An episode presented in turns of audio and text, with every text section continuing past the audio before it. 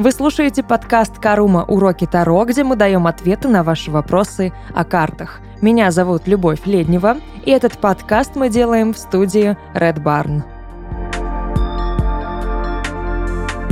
Некоторые подписчики Карумы заметили, что в раскладах я порой предсказываю карты, которые будут потом появляться. И они действительно всплывают в раскладе и задают мне логичный вопрос. Люба, а как ты заранее знаешь, какие карты будут? Как ты это делаешь? Как ты предугадываешь то, что покажут карты?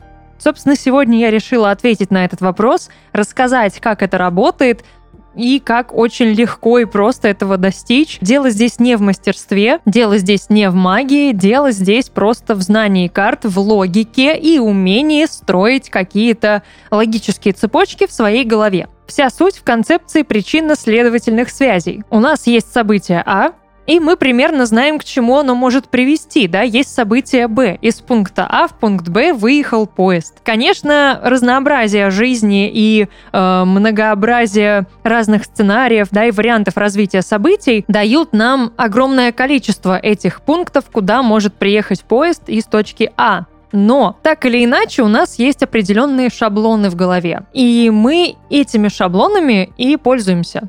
По сути, да, это то самое коллективное бессознательное. Мы заранее можем о чем-то догадаться, потому что это общий коллективный опыт, это общее коллективное знание. И именно с помощью этого коллективного знания, коллективной логики, если можно так выразиться, я и могу предсказывать карты и события. Ну, банально, да, какое событие можно предсказать в ситуации, когда пара ссорится? Ну, они либо помирятся, либо расстанутся.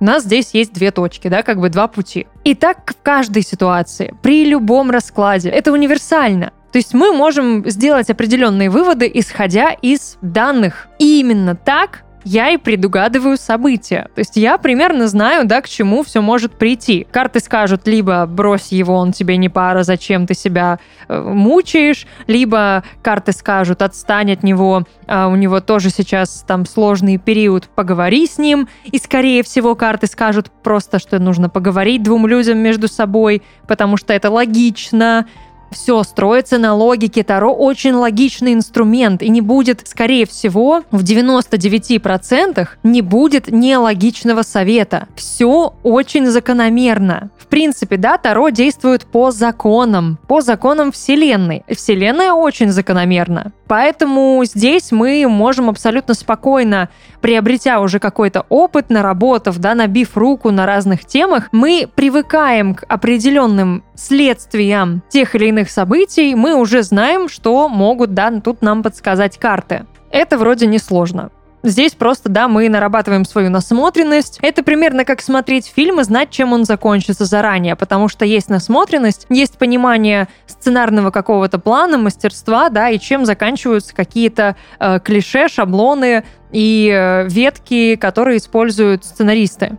То же самое и в жизни происходит, потому что мы все живем этими тропами. Как происходит предсказывание карт? По сути, точно так же. Я точно так же пользуюсь логикой в этом случае, но логика здесь именно в накладывании карт на события. Ну, к примеру, мне говорят о том, что в отношениях какой-то застой, все как-то странно. Я не слушаю рассказ через обычные какие-то э, описания, да, словесные. Я сразу перекладываю это на карты. Застой. Угу. Это либо четверка будет, либо восьмерка. Скорее всего, четверка. Да, то есть мы сразу выбираем арканы, которые описывают эту ситуацию. Мы сразу предполагаем, что может быть в раскладе опираясь на рассказ Кверента. Мне говорят, ну он какой-то супер отстраненный, ему вообще ничего не интересно. Ну, что-то похожее на отшельника. Может быть, да, это какие-то э, энергии мечей. Дальше там кто-нибудь расскажет о том, что он какой-то жестокий, все только должно быть так, как говорит он, и никто другой. М, это либо император, либо дьявол. Какая-то дорога, да, значит, у нас есть колесница или какой-нибудь там рыцарь или шестерка мечей, какая-то ситуация, где всплывает прошлое, какие-то бывшие. Это или шестерка кубков, или девятка жезлов. Это несложно. Задача здесь простая, просто помнить, что значат карты и как они могут проявляться в раскладе в той или иной ситуации. Мы просто уже сразу опираемся на рассказ, который у нас есть. Мы берем готовую ситуацию и просто переносим ее мгновенно на карты. Мы и так знаем, о чем могут они говорить. Мы и так знаем, какие карты подходят под то, о чем нам рассказали. Но это несложно подобрать, это, ну, раз, два, три, четыре, пять, все. И, скорее всего, все эти карты всплывут в раскладе, потому что от них мы и будем отталкиваться. Чаще всего, когда мы делаем расклад на выбор делать или не делать, я уже заметила тенденцию, карты говорят делать, потому что карты всегда за динамику, всегда за движение, за перемены. Именно из этого и строится наша жизнь.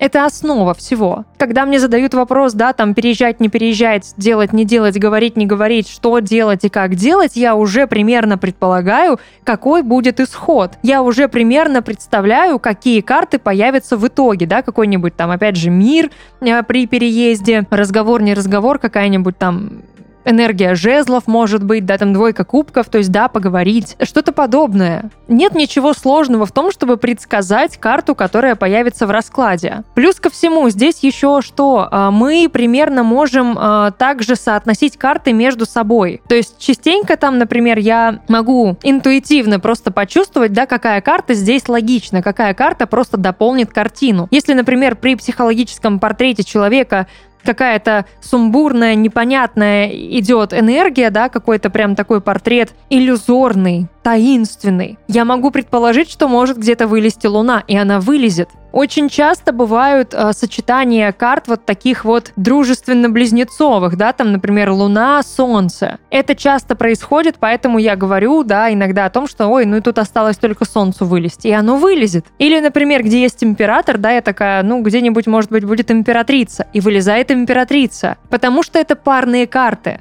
потому что они лучше всего проявляют себя вместе. Не всегда это оправдывается. Но чаще всего, да, когда я там об этом подумаю, чаще даже когда я не говорю об этом вслух, то это происходит. Я могу просто анализировать ситуацию, да, говорить о каких-то арканах, которые подходят ей, и они потом всплывают. Сложного ничего нет, просто это именно образ мышления через карты Таро. Ты учишься смотреть на мир, на жизнь, на события через призму арканов. Ты мыслишь категориями арканов. Вот и весь секрет. Тут, кстати, для этого помогают как раз те упражнения, о которых мы говорили в конце второго сезона. Вот ими пользуйтесь, и мне кажется, все будет просто идеально, классно, и вы научитесь предсказывать карты в раскладах. Если вам хочется этого, если вам кажется, что это круто, прикольно, да, и такой вот интересный магический трюк. Это был подкаст «Карума. Уроки Таро», где мы давали ответы на ваши вопросы о картах. Меня зовут Любовь Леднева, и этот подкаст мы записали в студии Red Barn. Увидимся.